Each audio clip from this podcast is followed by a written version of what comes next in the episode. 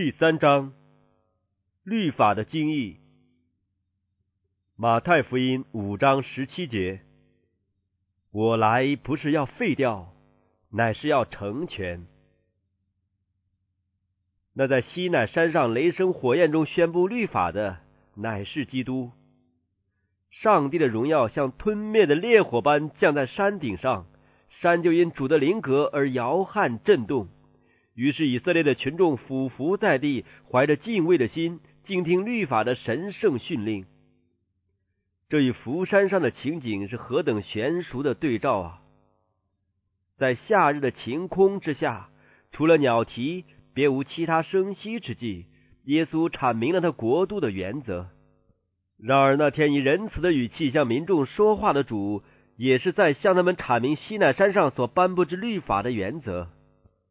在颁布律法之时，以色列民虽因在埃及长期为奴而致堕落，继续使他们体认上帝的全能与威严，但他仍然向他们显示自己是一位仁慈的上帝。耶和华从西乃山而来，从西尔向他们显现，从巴兰山发出光辉，从万万圣者中来临，从那右手为百姓传出烈火的律法。他疼爱百姓。众圣徒都在他手中，他们坐在他的脚下，领受他的言语。上帝曾以下面这几句历代流传而为人珍重的奇妙话语，向摩西显示他的荣耀。耶和华，耶和华是有怜悯、有恩典的上帝，不轻易发怒，并有丰盛的慈爱和诚实，为千万人存留慈爱，赦免罪孽过犯。和罪恶。西奈山上所颁赐的律法，乃是宣布爱的原则，也是向世界启示天国的律法。这律法是经一位中保的手而制定的，就是那位有能力可使人心与其原则相合的主所宣布的。当上帝向以色列民宣告说：“你们要在我面前为圣洁的人时”，他便显明了律法的宗旨。然而以色列民却没有辨明律法的属灵性质，因此往往他们所自称的顺从，只是形式和仪节上的遵守，而不是将他们的内心降服于爱的统治之下。当耶稣以他的品德与作为向世人表彰上帝的圣洁、仁爱和慈父般的特质，并说明单单仪式上的顺从并无价值之时，犹太人的领袖们都没有接受或了解他的话。他们认为他过于轻视律法的要求，而当他向他们阐明那本为他们神圣遗节之精义的真理时，他们由于专门注重外表，就控告他企图推翻律法了。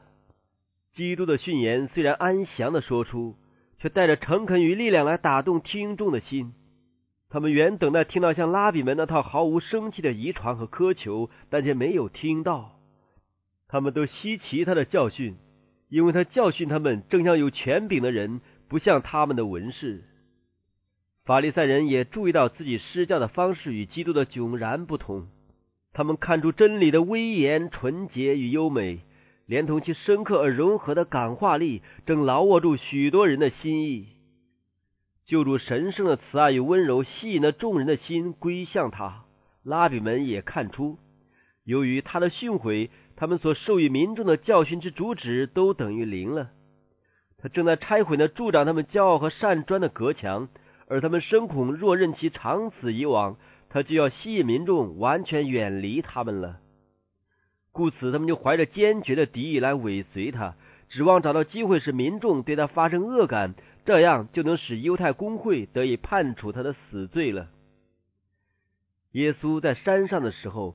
就受到奸细们的严密监视，而当他阐明公义的原则时，法利赛人就唆使人散布耳语，说他的教训与上帝在西乃山上所颁赐的律例是相反的。但救主对于借着摩西而授予的宗教与制度，却未讲过一句动摇人信仰的话语，因为这位以色列的伟大领袖所传给他人民的每一丝神圣的亮光，都是从基督领受的。正当许多人在心里说他来要废掉律法时，耶稣却以清晰无误的话语表明他对神圣律法的态度。他说：“莫想我来要废掉律法和先知。”那位宣称自己无意要废掉律法的主，原是人类的创造者，也是律法的颁布者。自然界的万物，自浮游于阳光中的微尘，直到太空中的诸世界，莫不处于律法之下。自然界的秩序与和谐，也都有赖于服从这些律法。同样的，也有伟大的公益原则管理着一切具有理智者的生命，而全宇宙的福祉就在乎遵循这些原则。在这个世界尚未受造之前，上帝的律法就已经存在了。天使都受其原则所管束，而为要使地与天得以和谐起见，人也必须服从这神圣的法度。基督曾在伊甸园中向人类阐明律法的条例，那时晨星一同歌唱，神的众子也都欢呼。基督在地上的使命，并非要废掉律法。乃是要借着他的恩典，而使世人转回服从律法的条例。多年以后，那位曾在山上倾听耶稣话语的蒙爱的门徒，在圣灵的感动之下，曾论及律法是具有永久遵行之义务的。他说：“违背律法就是罪，并且凡犯罪的，就是违背律法。”他说明他所提及的律法，乃是你们从起初所受的旧命令。他所讲论的，即是创造时业已存在，而在西奈山上重新宣布的律法。耶稣曾论到律法说：“我来不是要废掉，乃是要成全。”他在此处所用的“成全”二字，是与他向施洗约翰宣称他的用意，乃要尽诸般的义的尽子同意。意思就是要满足律法的需求，留下完全顺从上帝旨意的范例。他的使命就是要使律法为大为尊，他乃要启示律法的属灵性质，展现其广泛的原理，并阐明其需要永远遵行的义务。世间最尊贵、最温文的人，也不过是基督的品德之神圣优美的模糊反应而已。所罗门受圣灵的感动，论到他写道：“他是超乎万人之上，全然可爱的。”大卫在预言的意象中见到他，便说。他比世人更美。耶稣天赋本体的真相，上帝荣耀所发的光辉，克己的救赎主，通过他寄居于世的仁慈的人生，已将上帝律法的本质活活的表现出来了。在他的生活中，显明了那自天而生的爱，基督化的原则，乃是永恒正义之律法的基础。耶稣说：“就是到天地都废去了。”律法的一点一画也不能废去，都要成全。基督借着他自己顺服律法，证明了律法永不变更的性质，也证实了靠了他的恩典，亚当的众儿女都能完全的遵守律法。他在山上宣称，直到万事，就是一切与人类有关、一切与救赎计划有关的事都告成全之后，律法中最小的一点也不能废去。他并没有教导人说律法或将废去，却注目于世人视线所能达及的最远界限，并向我们保证，直到那时律法的权威仍必存在，以致无人可以假想他的使命乃是要废去什么律法的条例。只要天地仍然存在，上帝律法的神圣性质也必存在。他的公义好像高山，要继续存在，成为福慧的源头，涌出复苏大地的川流。因为主的律法是全备的，所以无从更改；而有罪的世人靠来自己也无法达到律法所要求的标准。这便是耶稣要来做我们救赎主的缘故。他的使命乃是要借着使世人与上帝的性情有份，而令他们与天国律法的原则相合。当我们弃绝自己的罪恶，接受基督为我们的救主之时，律法就被高举了。使徒保罗问道：“这样？”我们因信废了律法吗？断乎不是，更是坚固律法。新约的应许乃是：我要将我的律法写在他们心上，又要放在他们的里面。那预指基督为上帝的羔羊，要除去世人罪孽的一切表号性的制度，虽然在他死的时候都要废去，然而世界所包含之公义的原则，却与那永恒的宝座同样是永不改变的。没有一条命令已被取消，也没有一点一画已被改变。那在乐园中向人类显示为伟大生命之律的原则，在光复后的乐园中仍必毫无改变的存在。当伊甸园在地上再度如花开放的时候，日光之下的一切生灵都必遵守上帝仁爱的律法。耶和华，你的话安定在天，直到永远。他的训词都是确实的，是永永远远坚定的，是按诚实正直设立的。我因学你的法度，就已知道是你永远立定的。马太福音五章十九节。所以，无论何人废掉这诫命中最小的一条，又教训人这样做，他在天国要成为最小的。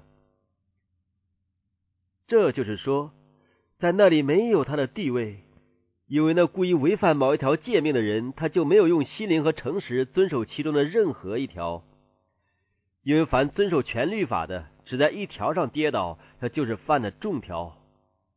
罪恶的构成，并不在乎悖逆行为的重大，乃在乎对上帝以启示之旨意的最小细节有所偏离的事实。因为这样做，就足以显明心灵与罪恶之间仍有牵连。心灵所做的侍奉就不是专一的了。实际上，这就是等于否认上帝，反抗他政权的律法。世人若能随意离弃主的要求，而为自己设立义务的标准，这样势必产生许多不同的标准来迎合不同的心意。于是，政权就要从主的手中被夺去了。人的意志将成为至高无上的，而上帝崇高圣善的旨意，就是他对他创造之物所存慈爱的宗旨，就要被侮辱和轻视了。何时世人自责其道而行，就置身于与上帝敌对的地位上了。他们在天国是无份的，因为他们在与天国的原则交战。他们既轻视上帝的旨意，就置身于上帝与人类的大敌撒旦那一边。人活着不是单靠上帝口里所出的一句或许多句话，乃是靠他的一切话。我们不能忽视他任何一句话而仍得保安全。不论这句话在我们看来是如何的无足轻重，没有一条诫命不是为人类今生与来世的福祉与快乐而设的。人若遵行上帝的律法，就如有藩篱护卫着，得蒙保守而脱离邪恶。凡将这神圣的壁垒拆毁一点的人，就是破坏了保护他的能力，因为他开放了敌人侵入的途径，可以进来蹂躏毁灭。我们的始祖仅在一点上不顾上帝的旨意而冒险，就为世界打开了祸患泛滥之闸。凡不及后尘的人，必收获同样的结果。上帝的慈爱是在律法中每一条明令的基础，而凡离弃诫命的人，便是在制造自己的不幸与灭亡。马太福音五章二十节：你们的义若不胜于文士和法利赛人的义。断不能进天国。文士和法利赛人不但控告基督，也控告他的门徒为罪人，因为他们不顾拉比们的礼节和仪式。门徒往往由于遭受他们所素来尊为宗教师傅者的指责与控告，因而感到困惑与烦恼。耶稣揭露了这一骗局，他宣称法利赛人所异常重视的意义乃是毫无价值的。犹太民族自称是上帝所宠爱的特别而忠贞的子民，可是基督却指出他们的宗教中缺乏得救的信心。他们一切的敬虔的虚饰、人为的构想与仪式，胜过他们所夸耀的遵守律法外表要求的举动，都不足以使他们成圣。他们内心不洁，品格并不高尚，也不与基督相似。法定的宗教信仰并不足以使生灵与上帝相合。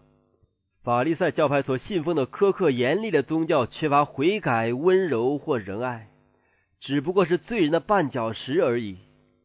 他们正如那失了味的盐一般，因为他们所发生的影响无力保护世界不被败坏。那唯一真正的信仰，乃是生发仁爱以致洁净心灵的信仰。它好像一种改变品格的教一般。犹太人原应从先知的教训中明晰这一切的道理。数百年前。那向上帝呼求诚意的生灵，都曾从先知弥迦的话语中找到了呼声与答复。我朝见耶和华，在至高上帝面前跪拜，当献上什么呢？岂可献一岁的牛犊为燔祭吗？耶和华岂喜悦千千的公羊，或是万万的油河吗？世人呐，耶和华已指示你何为善，他向你所要的是什么呢？只要你行公义，好怜悯，存谦卑的心，与你的上帝同行。先知何西阿曾在以下的话中指出了构成法利赛主义的本质：以色列是虚荣的葡萄树，向自己结出果子来。犹太人所自诩的侍奉上帝，实际上乃是为自己而工作。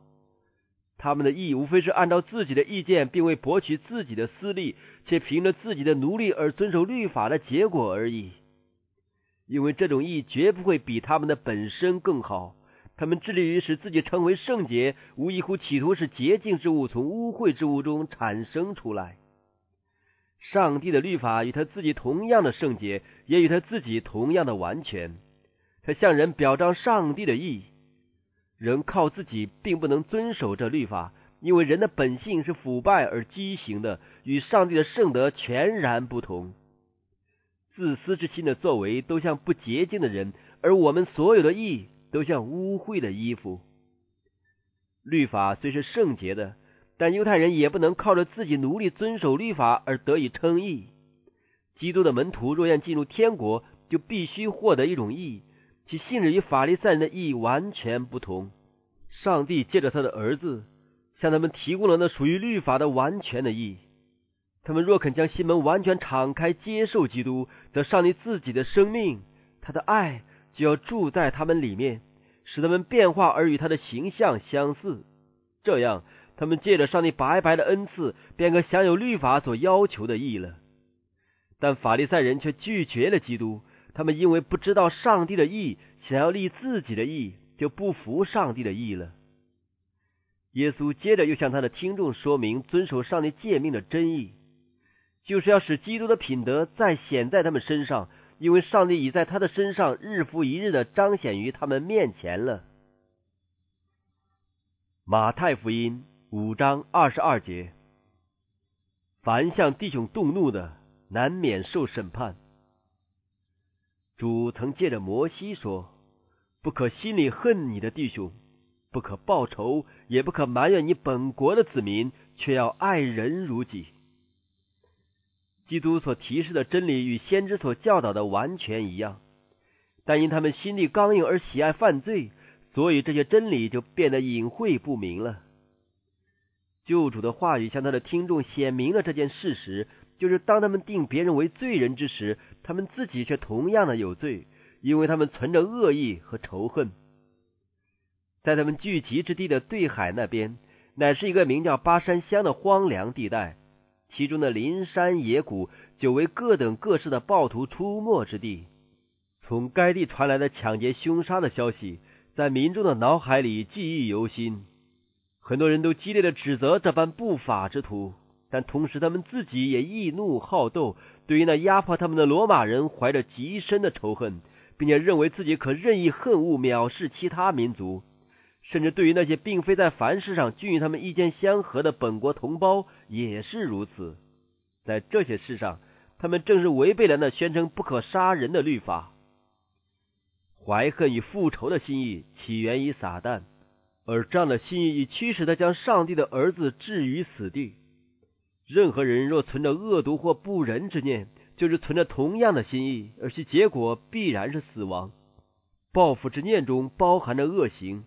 犹如植物包含在籽粒里一样，凡恨他弟兄的，就是杀人的。你们晓得，凡杀人的，没有永生存在他里面。凡骂弟兄是拉家，一起虚无或鄙陋之人的，难免公会的审断。上帝在赐下他的儿子救赎我们的事上，曾显明他对每一生灵的评价是何等的高，他也不容任何人讲说污蔑另一个人的话。我们在周围之人的身上不免会看出缺点和软弱来，但上帝却认每一个人为他自己的产业，由于创造的关系而属于他，更由于基督宝血所救赎的关系而加倍的属于他。人人都是按照他的形象而造的，甚至连那最堕落的人也应受尊敬而亲切的对待。即使是一句蔑视某一基督曾为之舍命的生灵的话，上帝将来也必要我们为此交账。使你与人不同的是谁呢？你有什么不是领受的呢？若是领受的，为何自夸，仿佛不是领受的呢？你是谁，竟论断别人的仆人呢？他或站住，或跌倒，自有他的主人在。凡骂弟兄是魔力的，难免地狱的火。在旧约圣经中，魔力是指凡被教变节之徒或单溺于邪恶中的人而言的。耶稣说：“凡论断他的弟兄为叛教之徒或蔑视上帝的人，无非是显明他自己也该受同样的论断。”基督自己在为摩西的尸首与撒旦争辩时，也不敢用毁谤的话罪责他。他若这样行，便是自行置身于撒旦的场地。因为控告原是那恶者的武器，圣经称他为控告我们弟兄的。耶稣绝不采用撒旦的武器，他只以主责备你吧这句话来对付他。他的榜样是为我们留下的。当我们与基督的仇敌有所冲突的时候，我们不应该说出任何存心报复或类似毁谤控告的话来。凡身为上帝代言者的人。绝不应讲出连天上至尊者与撒旦争辩时也不敢应用的话语。我们当将审判和定罪的工作交给上帝。马太福音五章二十四节：先去同弟兄和好。上帝的爱不仅是消极的否定，而且是一项积极而活泼的原则，一道活水的泉源，长流不息的佳慧世人。基督的爱若住在我们里面，我们不但不会对同胞怀恨，更会力求在各方面向他们表现亲爱。耶稣说：“你在坛上献礼物的时候，若想起弟兄向你怀怨，你把礼物留在坛前，先去同弟兄和好，然后来献礼物。那牺牲的祭物，乃是表明献祭者相信自己靠着基督，以分享上帝的怜悯与慈爱。”但人若一面表明上帝赦罪之爱，一面却放纵不仁爱的心意，这只是滑稽的事而已。当一个自称侍奉上帝的人得罪或损害某一弟兄时，便是向那个弟兄误表了上帝的圣德，他就应当承认过错，并自认这样的过错是罪行，以便能与上帝和好。我们的弟兄所得罪我们的，也许较比我们得罪他的更大，但这并不减轻我们的责任。当我们来到上帝面前时，若想起某一弟兄向我们怀怨，就当放下我们的礼物，如祷告、感恩或乐意捐等，先到那与我们不和的弟兄那里去，谦卑的承认自己的罪，并请求宽恕。我们若曾用任何手法欺骗或损害过我们的弟兄，就当设法偿还。我们若在无意之间做了假见证或误引他所讲的话，或在任何方面破坏了他的信誉，就当到我们曾与之谈论他的人那里去，收回我们所讲的一切有害的失言误述。弟兄之间难以解决的事，若不袒露于他人面前，只凭着基督化的亲爱精神，从此开诚布公的讲明，就能免去多少的祸害啊！那是多人沾染污秽的毒根，也不知能斩除多少，而基督的门徒在他的爱中，也就有何等亲密温柔的联系了。马太福音五章二十八节：凡看见妇女就动淫念的，这人心里已经与他犯奸淫了。犹太人时常夸耀自己的道德，憎恶异教徒的淫荡行为。那般由于罗马帝国的统治而常驻巴勒斯坦的官员，向来为一般百姓所厌恶，因为异教的风俗、情欲和放荡的行为，随着这般一帮人如洪水般涌了进来。在加百农地方，一般罗马官员时常带着他们那淫荡的情妇出现于阅兵场和跳舞会中，而湖上的宁静也往往被他们的画舫经过时之纵饮狂欢的喧嚣声所打破了。民众盼望听到耶稣严厉的责备这般人，但是他们所听到的却是揭露他们心底邪念的话语，这使他们感到何等的惊异啊！耶稣说：“人若喜爱并怀存邪恶的意念。”不拘怎样的隐秘，也足以证明罪恶仍在他的心里做主。他的心灵还是在苦胆之中被罪恶所捆绑着。凡以留心不洁的情景为乐，放纵邪恶的意念和好色的目光之人，可能在公然犯罪的事上，以及犯罪所带来之可耻的重负和伤心的痛苦中，看清自己心灵深处所潜藏着罪恶的真相。那令人陷入悲惨罪恶中的受试探的时机，并未创制出那已暴露的罪行。而只是发现或显明心里所隐藏潜伏的邪念而已。人心怎样思量，他为人就是怎样，因为一生的果效是由心发出。马太福音五章三十节：若是右手叫你跌倒，就砍下来丢掉。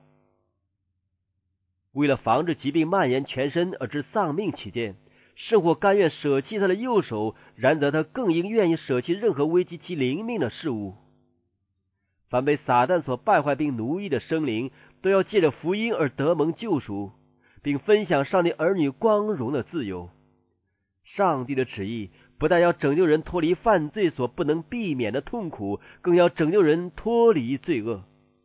那业已败坏而残废的生灵，要被洁净而变化。以致能披上主我们上帝的荣美，并效法他儿子的模样。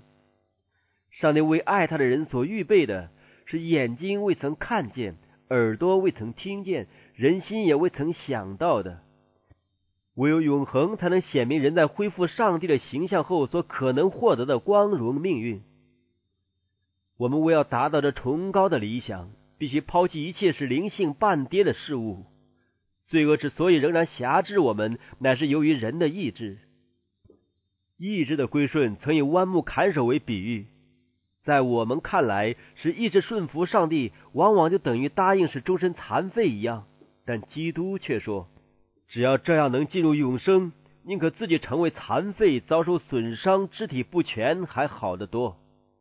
须知你所视为不幸的，却是享受至上福惠的门径。上帝是生命的源头，我们唯有与他相交，才能得着生命。若与上帝分离，我们或许尚能存在片时，然而却无生命可言了。那好厌乐的，正活着的时候，也是死的。唯有将我们的意志归顺上帝，他才能赐给我们生命。耶稣说：“你们唯有抛弃自我，而领受他所赐的生命，才能胜过我所指出的那些隐藏的罪恶。”你们或能将这些罪恶埋藏于心底，使世人无从看见；但当你们站在上帝面前之时，又将如何呢？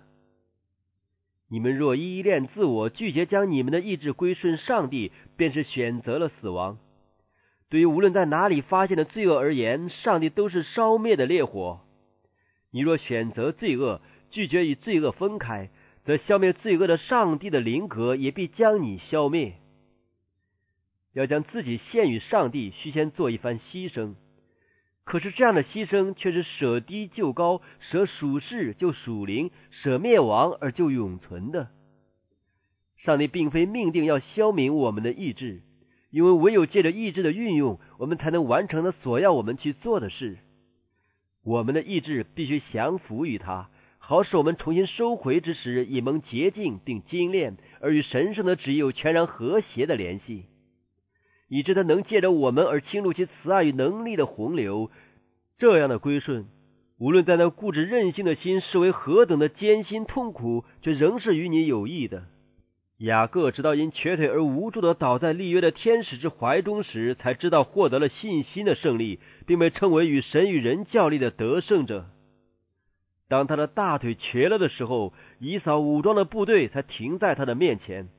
而那狂傲自大、西楚君王的法老也卑躬屈节的求他的祝福。照样，那拯救我们的元帅也是因受苦难得以完全，而且有信心的儿女也得以由软弱变为刚强，并打退外邦的全军。如此，瘸腿的把掠物夺去了，而软弱的必如大卫，大卫的家必如耶和华的使者。马太福音十九章三节。人无论什么缘故都可以休妻吗？在犹太人中，人可以因无足轻重的细故休妻，而女方随后也得有再嫁的自由。这种习俗引致了极大的不幸与罪行。耶稣在福山宝训中很清楚的宣称，除非对婚约不忠，就不可解除婚姻的关系。他说：“凡休妻的，若不是为淫乱的缘故，就是叫他做淫妇了。人若娶着被休的妇人，也是犯奸淫了。”后来，当法利赛人质问耶稣休妻是否合法的时候，他便提醒他的听众回想到创造时所设立的婚姻制度。他说。摩西因你们的心硬，所以许你们休妻，但起初并不是这样。他向他们提到伊甸园蒙福的日子，那是上帝宣称万物都甚好，当时婚姻与安息日已经创立了。这两种制度都是荣耀上帝而造福人群的。当创造主在时代对圣洁的男女握手成婚之时，说：“人要离开父母，与妻子联合，二人成为一体。”他便这样为直到末世所有亚当的子孙颁布了婚姻律法。永在的父所曾亲自宣称甚好的律法，乃是有关人类至上福乐与发展的律法。婚姻正如上帝所交托世人保管的其他佳美恩赐一样，也为罪恶所破坏了。但福音的宗旨却要恢复其原来的圣洁与美好。在新旧两约中，都以婚姻的关系来象征基督与他的子民。就是那以独楼地的重价所买来的得赎群众之间所有亲爱而神圣的联合。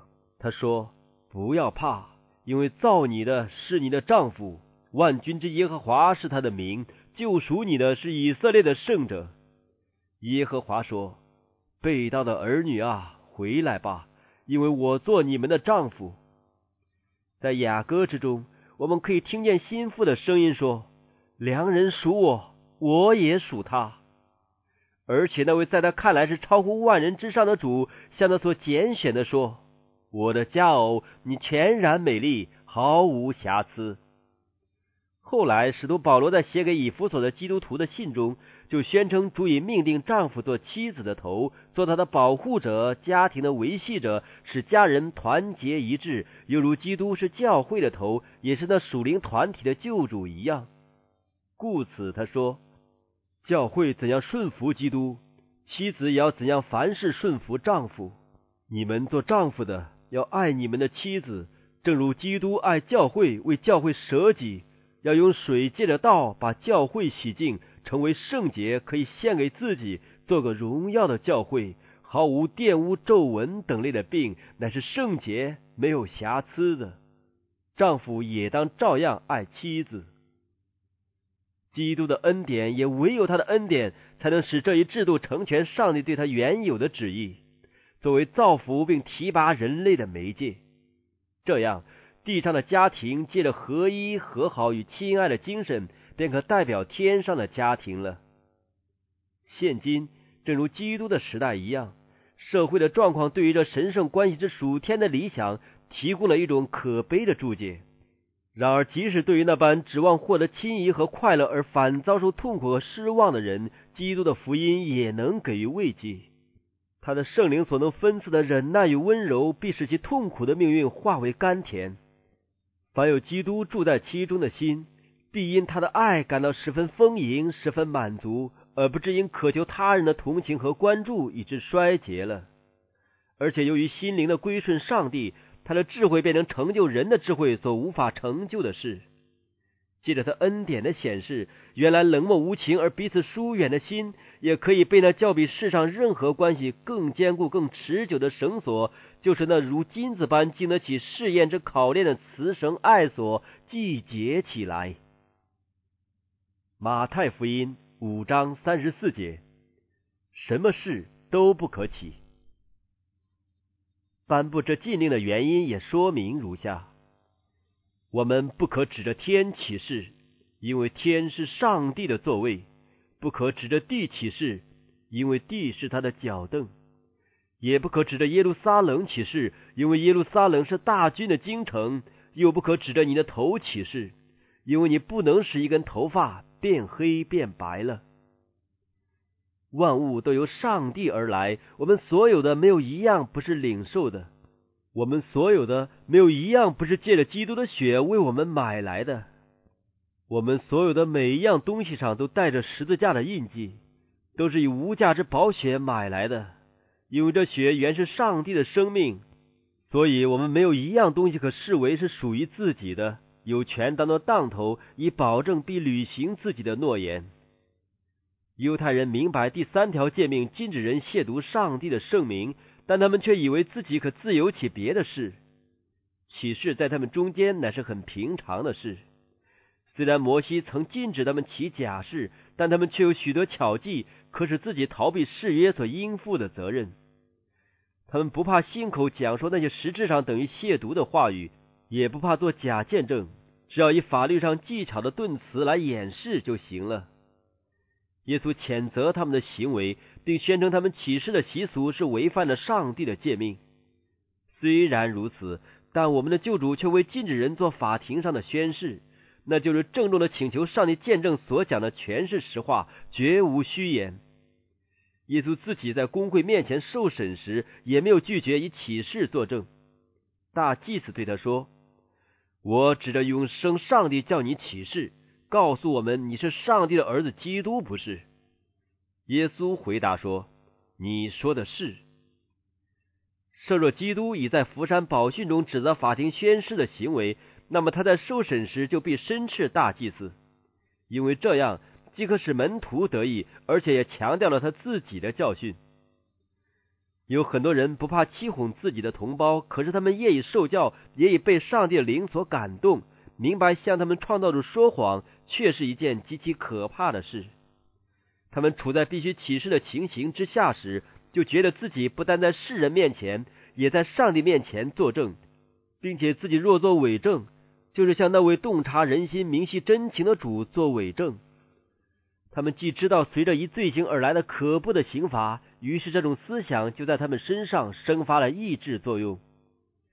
然而，若有什么人能在启示之下表里如一的作证，那便是基督徒了。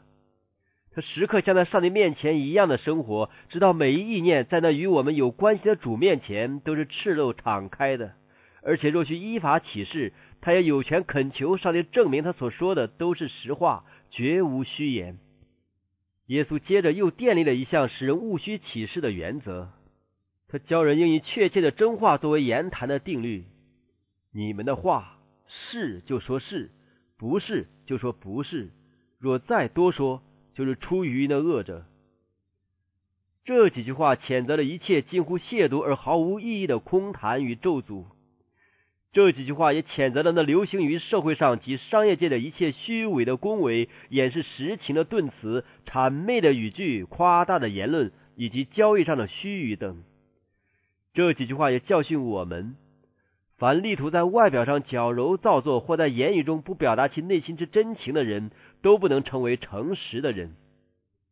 人若听从基督这几句话，就必能抑制自己，而不吐出恶意的猜忌和无情的批评来了。因为在批评他人的行动和动机时，谁能确知自己所讲的都确凿无恶呢？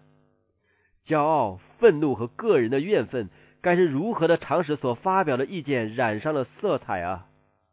一瞥、一言，生活语气的顿挫。都可能与虚伪极有关系，甚至讲述实事的方式也可能用以表达虚伪的印象，并且若非真话而再多说，就是出于那恶者。基督徒所做的每一件事，都当如阳光一般的光明坦白。真理是属于上帝的，而千变万化的欺骗却是属于撒旦的。况且无论何人若在任何事上离弃真理的直线，就是将自己出卖于那恶者的权势之下。然而要说丝毫不苟的实话，也确非易事。我们若不明了真相，就无从讲述真情。何况成见、偏见、浅见与误断，又往往拦阻我们去正确的了解那与我们有关的事啊！除非我们的思念经常由那真理的主所导引，我们就不会说出真实的话来。基督曾借着使徒保罗吩咐我们说：“你们的言语。”要常常带着和气，污秽的言语一句不可出口，只是要随时说造就人的好话，叫听见的人得益处。根据这几节经文，就可以看出基督在山上的宝训，乃是谴责一切戏谑、轻浮和淫乱的言谈。这几节经文命令我们说话，不但要真诚，也要纯洁。凡与学基督样式的人，必远避那暧昧无益的事，不要与人同行。他们在言语上，正如在生活上一样，必是淳朴、坦白而真诚的，因为他们正在为将来与那帮口中查不出谎言的圣徒相交而做准备。马太福音五章三十九节。不要与恶人作对。有人打你的右脸，连左脸也转过来由他打。犹太人因与罗马军兵接触，所以常有争执的事发生。犹大和加利利各地都有军队驻扎，而这些军队的存在，更是百姓时常想起自己的国耻。他们听见号筒大声吹响，目睹兵士在罗马国旗之下列队。并向此威权之标识行礼致敬时，心中就深感痛苦。民众与兵士之间的冲突时有所闻，而这样的冲突更激起了民众的仇恨。罗马的官员带着卫兵到处奔走，往往捉住正在田间耕作的犹太农夫，强迫他们去挑重担上山，或从事别种需要的服役。这原是合乎罗马的法律和习俗的。反抗这样的苛求，只是招致痛骂与虐待而已。因此，民众渴望摆脱罗马之恶的心便与日俱增。特别是在那般粗心大胆、变手知足的加利利人当中，反叛的精神格外流行。边境上的加百农城乃是罗马守军的驻扎地，而正当耶稣在那里施教时，他的听众因看见一队兵士，就痛心的想起以色列的奇耻大辱。民众迫切的望着基督，希望他就是那位要来抑制罗马之骄傲的主。耶稣怀着忧伤的心情，俯视着他跟前那些扬起的面容。他看出复仇的意念已将其邪恶的印记铭刻在他们心上，并且知道民众是何等苦心的盼望获得力量去打倒那些压迫他们的人。他悲哀的嘱咐他们：不要与恶人作对。有人打你的右脸。连左脸也转过来由他打。这些话无非是重申旧约的教训而已。这以眼还眼、以牙还牙的规律，固然是借着摩西而颁布的律法的条款之一，但这只是民事的法令。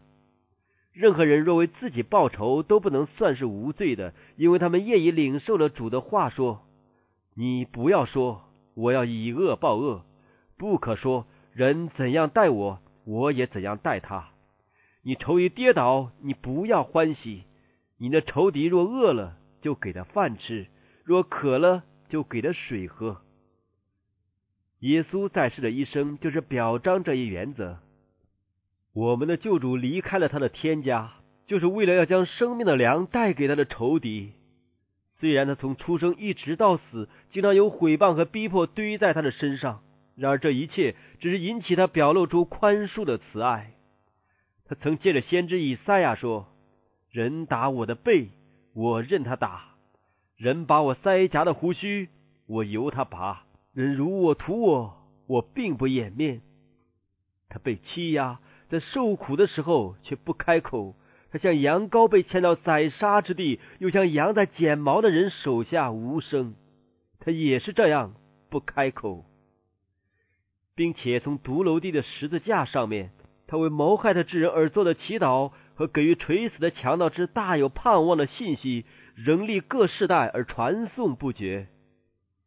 天父的灵格环护着基督，他所遭遇的一切，莫不是那无穷慈爱者为要赐福于世人而特准的。这是他安慰的来源，也是供应我们的。凡被基督之灵浇灌的人，就住在基督里面。那以他为目标的打击。就落在那用自己的灵格环护着他的救主身上。任何临到他的事情，都是从基督那里来的。他自己无需抵抗罪恶，因为基督是他的保障。倘非我们的主所许可，无论什么事物都不能触及他。而经他所许可的，万事都互相效力，叫爱上帝的人得益处。有人想要告你，要拿你的礼衣，连外衣也由他拿去。有人强迫你走一里路，你就同他走二里。耶稣嘱咐他的门徒不要违抗那些掌权者的所求，那要比他们所所求的多做一些。并且他们还当尽可能的履行各样的义务，即使是超越当地法律所规定的，也应如此。那借着摩西而颁布的律法，命令人要亲切的照顾穷人。当穷人以自己的衣服为当头或债务之抵押品时，债主不可进他家去拿他的当头，必须在街上等他把当头拿出来交给他。而且无论在什么情况之下，这当头必须在日落之前送还给他的原主。当基督在世的日子，很少人注意这些仁慈的条款。但耶稣还是教训他的门徒要遵从法庭的判决，即使所要求的超过摩西律法所认可的，也当如此。虽然要求他们衣裳的一部分，他们也该顺从。此外，他们也要归还债主所当得的，如有必要，更当把多于法庭所认可债主收取的交出来。他说：“有人想要告你，要拿你的礼衣，连外衣也由他拿去。”假如差族强迫你走一里路，你就同他们走二里。耶稣又说：“有求你的就给他，有向你借贷的不可推辞。”从前借着摩西也曾赐下同样的教训：你的弟兄中若有一个穷人，你不可忍着心、攥着手不帮补你穷乏的弟兄，总要向他松开手，照他所缺的借给他，补他的不足。这段经文说明了救主话语所含的意义。基督并未教我们不分皂白的去帮补一切前来求助的人，他乃是说，你总要照他所缺乏的借给他。而这里的借乃是赠与而非待遇的意思，因为我们乃要借给人，不指望偿还。舍己济人等于供养三者，即自身、饥饿的邻里与我。马太福音五章四十四节。要爱你们的仇敌，救主的教训，不要与恶人作对。这话的确是那般好报复的犹太人所不易接受的，因此他们便对这话彼此私下议论起来。但耶稣现在却发出了更坚强的宣称：“你们听见有话说，当爱你们的邻舍，恨你们的仇敌。只是我告诉你们，要爱你们的仇敌，为那逼迫你们的祷告。”这样就可以做你们天父的儿子，这就是律法的精义。而拉比们却将其误表为一种冷酷、严厉而苛求的法典了。他们看自己比别人强，而且由于自己生来是以色列人，就有权利得蒙上帝特别的眷爱。然而耶稣却指出，需以宽恕之爱的精神为凭证，才能显明他们乃是那。较比那为他们所鄙视之税吏和罪人更高的动机所激励的，他以我们的父这个新的称呼向他的听众指出了宇宙的统治者。他甚愿他们明白上帝的心是何等仁慈的眷念着他们。他叫人知道上帝关怀每一个失丧的生灵，知道父亲也怎样连续儿女，耶和华也怎样连续敬畏他的人。除了出自圣经的宗教之外。没有任何宗教向世人提供过如此的上帝观。异教的道理教人视至高者为一个可怕而不可爱的对象，一个需要用献祭方能和解的凶神，而非向他的儿女倾降其慈爱之恩赐的父亲。甚至连以色列民也对于先知们有关上帝的宝训竟如此懵然不明，因而将这关于他如慈父般的爱的启示当做一个新颖的体旨，一种给世人的新恩赐。犹太人认为上帝喜爱那些侍奉他的人，按照他们的看法，就是那些遵行拉比们诸般要求的人，而其余的世人都处在他的怒容和咒诅之下。耶稣却说：“不然，全世界的人无论善恶，都置身于他慈爱的阳光之中。这项真理是你们应当从大自然中学到的，因为上帝叫日头照好人也照歹人，降雨给义人也给不义的人。”大地年年盛产百物，而且继续不断的绕着太阳运行，并不是凭其固有的力量。上帝的手引导着各个行星，保持他们各守本位而循序在天空中运行。靠着他的能力，寒暑、稼穑、昼夜都顺序而来。靠着他的话，植物茂盛、发叶、开花。我们所有的每一样美物，每一线日光，每一滴甘霖。每一口和每一刻生命都是爱的恩赐。当我们居心不仁、品格也不可爱，并且是可恨的，又是彼此相恨的时候，我们的天父就怜悯我们。到了上帝我们救主的恩慈和他向人所施的慈爱显明的时候，他便救了我们，并不是因我们自己所行的义，乃是照他的怜悯。他的爱若被接受了，也必使我们照样变得仁慈温柔，不但对于那些讨我们喜悦的人，就是对于最有缺点而犯错负罪的人，也必如此。上帝的儿女乃是那些与他性情有份的，那证明我们是上帝家里人的。并不是属世的地位、家世、国籍或宗教的特权，而是爱，包括全人类的爱。甚至那些内心尚未完全拒绝上帝圣灵的罪人，也必感应仁爱。他们可能以怨报怨，但也会以德报德。唯有上帝的圣灵才以德报怨，恩待那些忘恩的和作恶的，行善而不忘报，乃是天国王族的标志。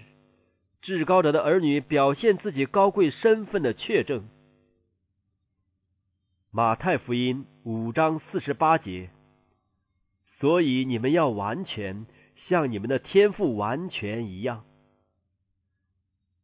所以一词中还有总结的意义，就是根据上文所得的推论。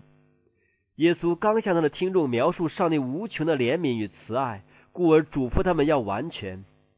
因为你们的天赋恩待那忘恩的和作恶的，因为他屈身将你们提拔起来，所以耶稣说：你们在品格方面也可能像他，毫无瑕疵的站在世人和天使的面前，靠着恩典承受永生的条件，仍与昔日在伊甸园中的一样，即全然公义与上帝和好，完全顺从的律法的原则。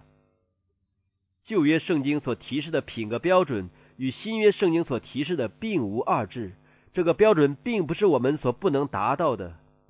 在上帝所颁布的每一条命令或境界中，都含有一个最肯定的应许作为命令的基础。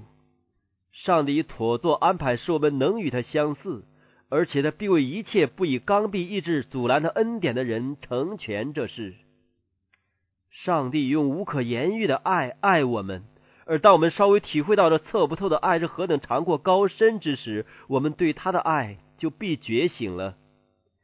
借着基督那动人而优美的显示，并借着认明那在我们还做罪人的时候所向我们表示的爱，那刚愎的心就软化而顺服，而罪人也得以变化成为天国之子了。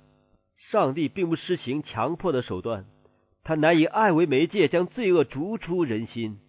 他借此使骄傲变为谦卑，使仇恨和疑惑变为仁爱与信仰。犹太人曾困乏的劳碌不已，妄图靠自己的奴隶以达成完全，但他们却失败了。基督早已告诉过他们，靠着他们自己的义，断不能进入天国。现在他又向他们指出了进入天国之人所必具有的义的品质，在整篇福山宝训中。